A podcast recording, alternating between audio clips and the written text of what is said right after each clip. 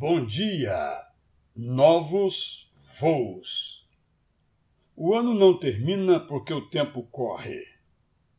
O próximo ano não será próspero porque nos aglomeramos em festas de boas-vindas.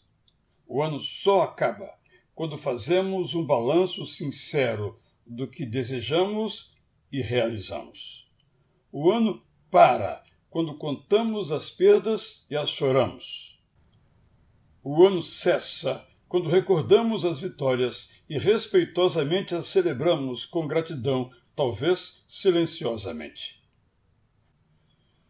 Sem esta revisão, um ano se sobrepõe ao outro, como uma dívida que cresce com juros sobre juros. Se empurramos um ano sobre o outro, acumulamos fracassos. Quando um ano muda, temos a oportunidade de continuar conscientemente ou recomeçar corajosamente a nossa caminhada. Um ano vencido está perdido se continuamos dizendo sim para o erro, se permanecemos tangidos pelas circunstâncias, se avançamos para a frente sem saber para onde, se deixamos o Deus eterno de lado.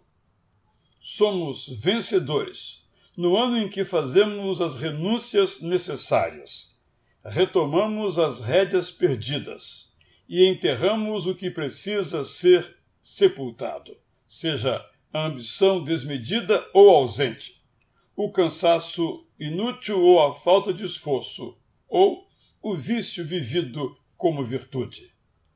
Achar que a nossa vida muda porque arrancamos uma página do calendário ou trocamos na tela do celular. É apenas diversão amarga ou barata superstição. O novo ano começa quando as nossas asas se firmam para novos voos. Eu sou Israel Belo de Azevedo e faço com você a oração do salmista.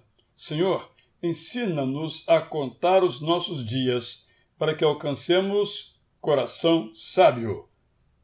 Bom dia!